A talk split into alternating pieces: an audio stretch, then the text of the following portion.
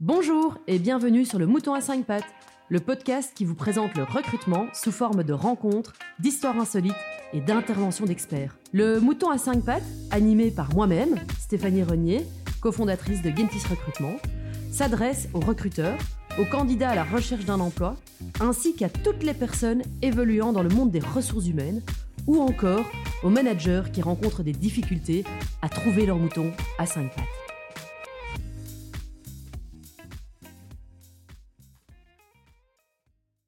Aujourd'hui, j'ai l'immense plaisir de recevoir euh, Lorraine Houtin, qui a écrit un livre pour euh, s'approprier les nouvelles méthodes du recrutement. Bonjour Lorraine. Bonjour Stéphanie. J'espère que tu vas bien. oui, merci. Je suis ravie d'être là. Eh bien, moi de même. Alors Lorraine, bah, tout d'abord, pour un petit peu euh, planter le contexte, d'où est venue cette idée bah, d'écrire ce livre?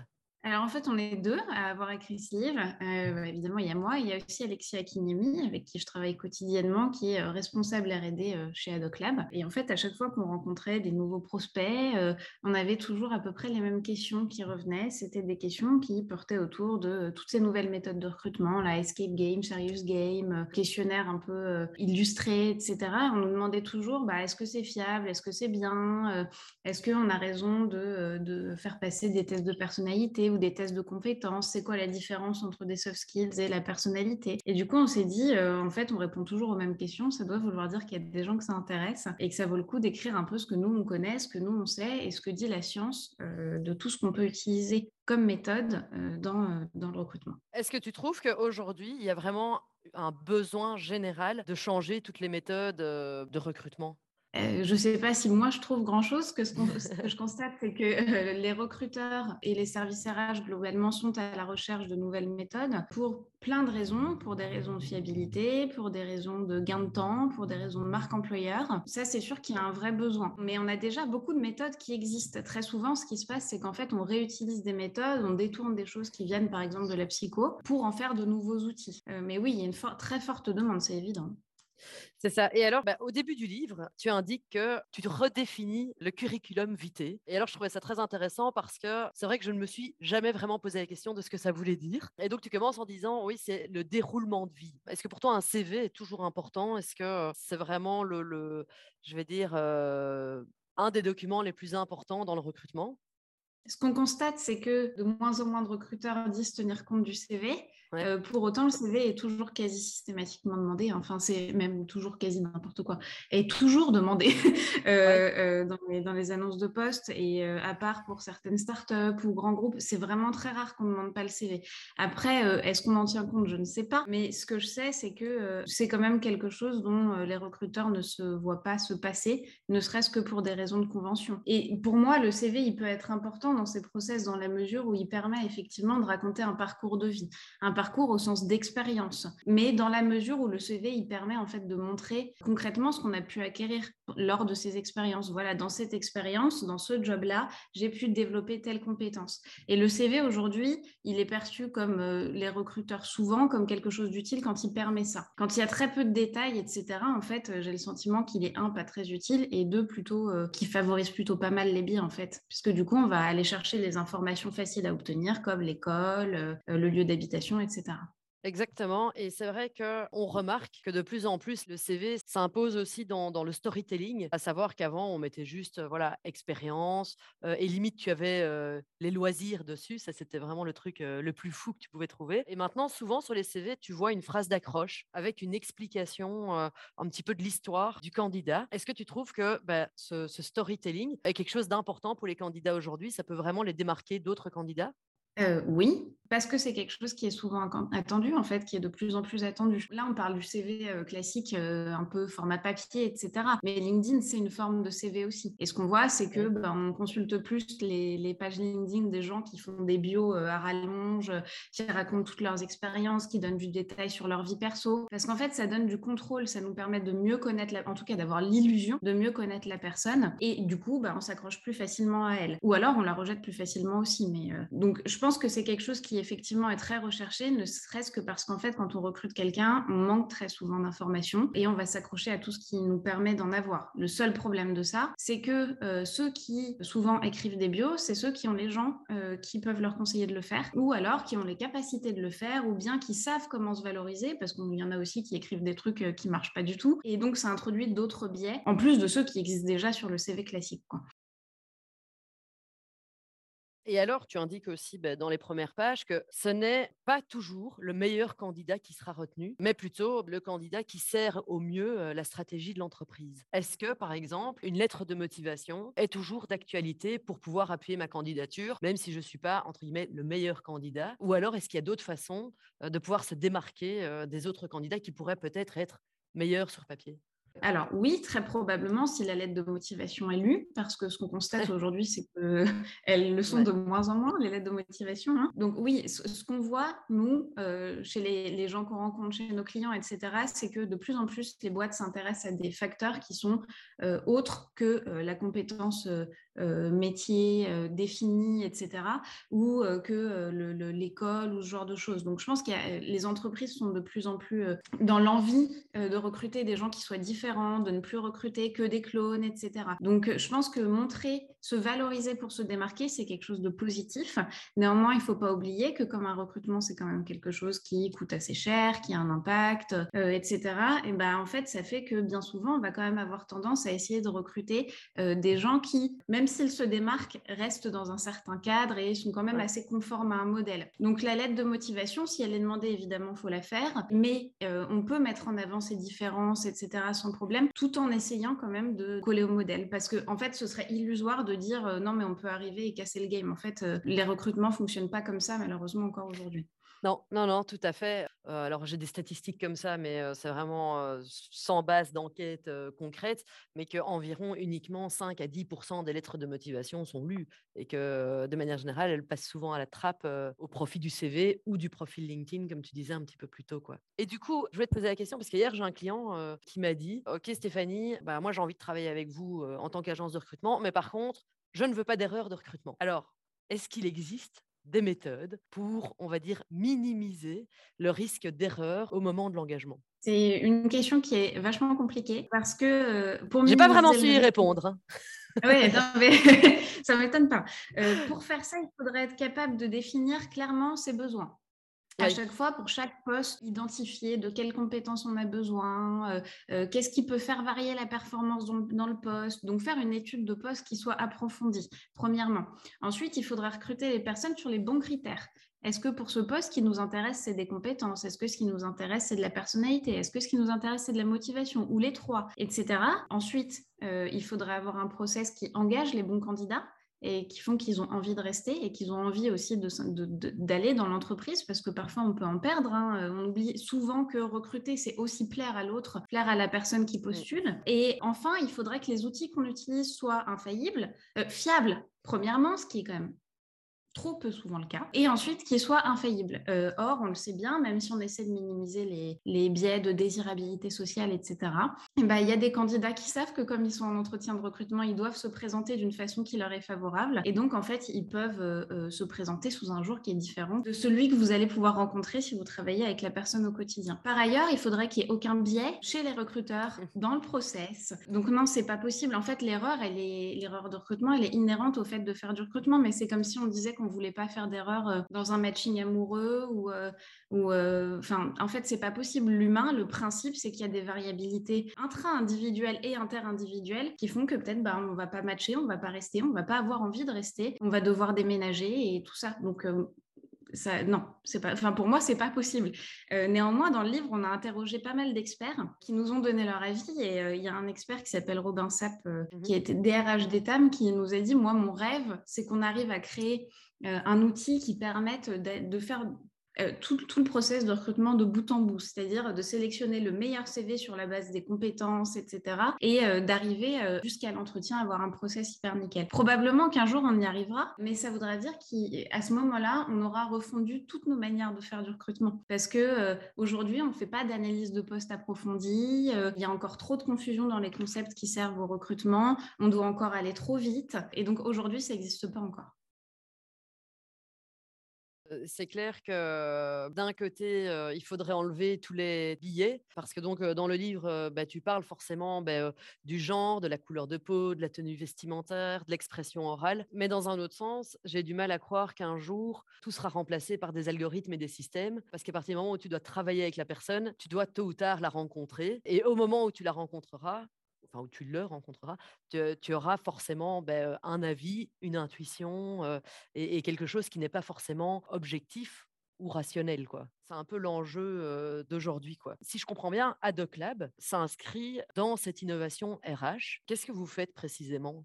Eh ben, précisément, ce qu'on fait, c'est qu'on accompagne les entreprises, les organisations dans la construction de process qui matchent mieux avec leurs objectifs. C'est-à-dire que ce qu'on constate aujourd'hui, c'est que bien souvent, quand on se dit on veut changer notre process de recrutement, on va aller chercher une méthode. Et euh, ce qui peut arriver, c'est qu'on sélectionne un outil un peu euh, au hasard, ou bien parce qu'il est à la mode, ou parce qu'il fait du bon marketing, ou parce qu'on lit sur LinkedIn que c'est euh, l'outil qu'il faut à tout le monde, etc.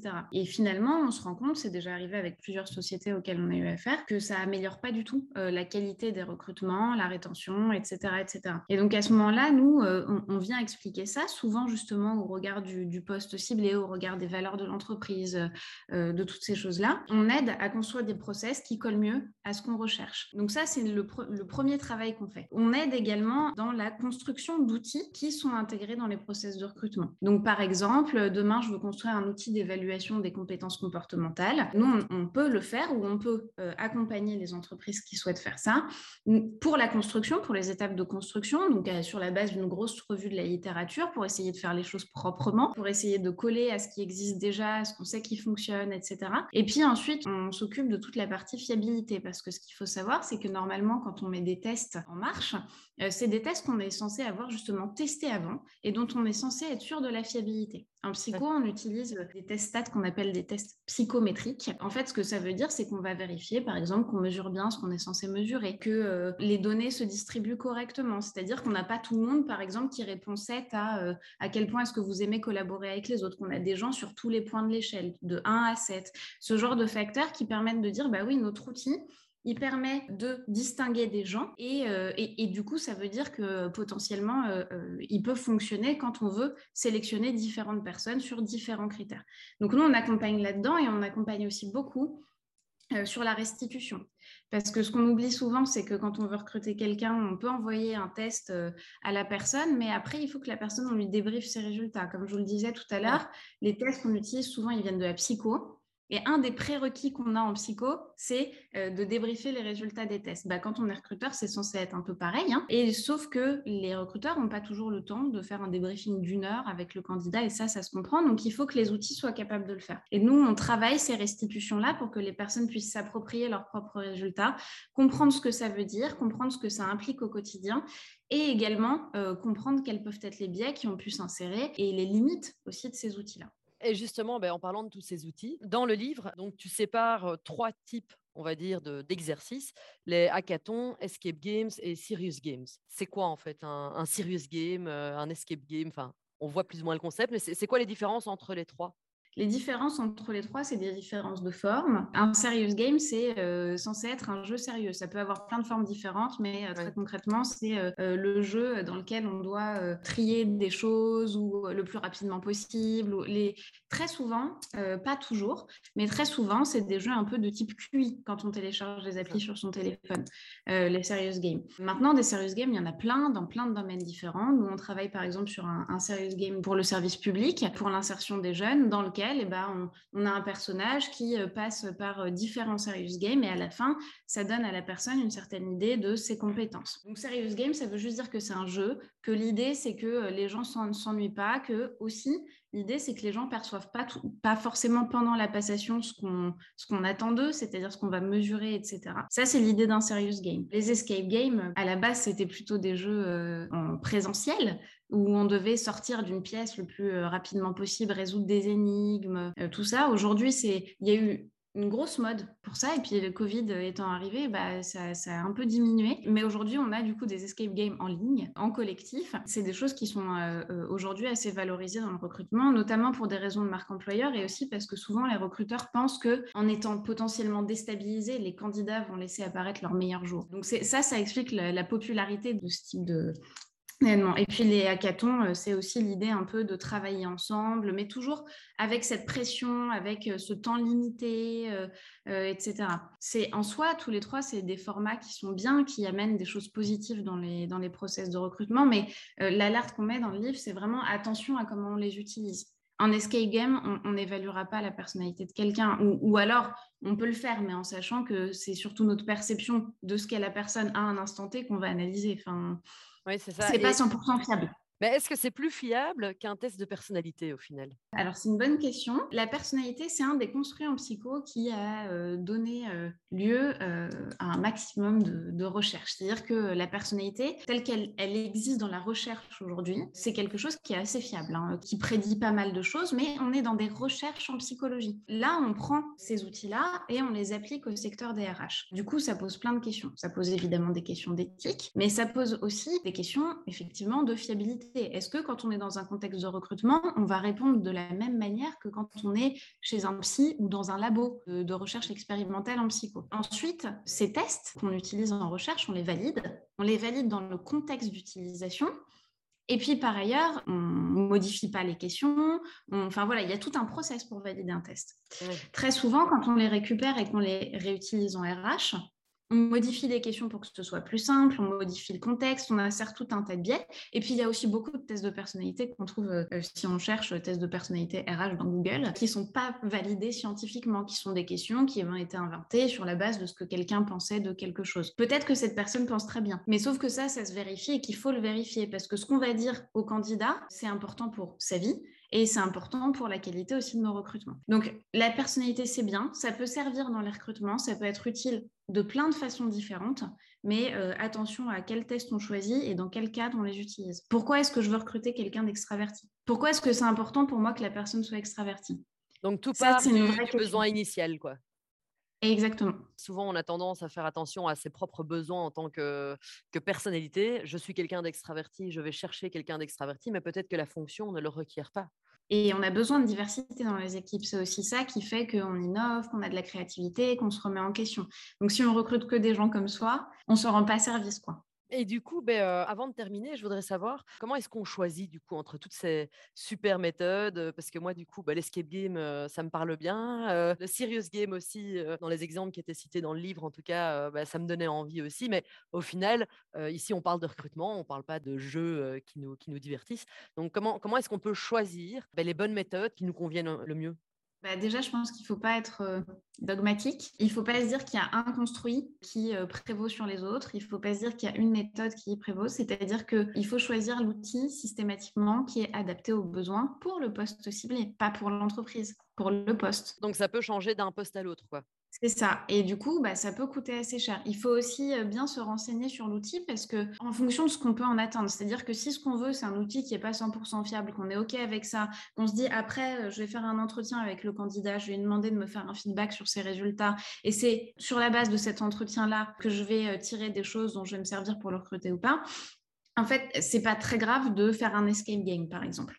Néanmoins, si on se sert de l'escape game pour trier des candidats, par exemple, euh, là, ça devient un problème. Il faut savoir ce qu'on attend, il faut connaître notre objectif, il faut avoir un process qui soit clair, défini, adapté au poste. Et puis surtout, il ne faut pas oublier que les biais sont quand même partout et qu'il faut toujours essayer de, revenir à nos valeurs de base, c'est-à-dire je veux recruter euh, de la façon la plus euh, égalitaire possible, je veux essayer de faire ceci, cela, et toujours se rappeler ces principes-là, parce que même si on utilise un outil, on peut très bien, et qui nous dit prends, prends telle personne et pas telle autre, parce que telle personne a plus de compétences, et ben on peut avoir tendance à vouloir sélectionner l'autre et à se dire bah tant pis, je vais pas l'écouter. L'outil c'est pas non plus la réponse miracle, on va pas se mentir. La méthode c'est pas la réponse miracle, ça reste les recruteurs qui font les recrutements. Et le conseil moi que je donne systématiquement, même si moi je construis des outils et que j'adore ça et tout ça, c'est quand même que l'entretien ça reste la méthode qui aujourd'hui euh, euh, n'a jamais disparu et si elle a jamais disparu, c'est parce qu'en fait on recrute des humains et que rencontrer des humains aussi c'est important et ça permet de comprendre des choses sur la personne, ça permet aussi à la personne de verbaliser des choses qui expliquent son parcours, qui expliquent ce qu'elle aime, etc. Et, je pense que ça, c'est vraiment l'étape à pas squeezer et l'étape à valoriser. Néanmoins, l'entretien, c'est tout pareil. On peut se baser sur les résultats qu'on y obtient seulement quand on a bien préparé sa grille d'entretien, quand on sait ce qu'on attend, etc., euh, etc. Ok, eh bien, super. Euh, merci beaucoup Lorraine. Euh, merci à tous et euh, je vous souhaite encore une bonne journée. Merci à toi Stéphanie, bonne journée. Merci de nous avoir suivis jusqu'à maintenant. Nous espérons que cet épisode vous a plu. Si c'est le cas, n'hésitez pas à nous soutenir en vous abonnant, en partageant notre contenu et en nous laissant 5 étoiles sur votre plateforme d'écoute préférée. Pensez aussi à nous suivre sur nos réseaux sociaux afin de vous tenir au courant des dernières actualités du mouton à 5 pattes. Merci beaucoup et à bientôt pour un nouvel épisode.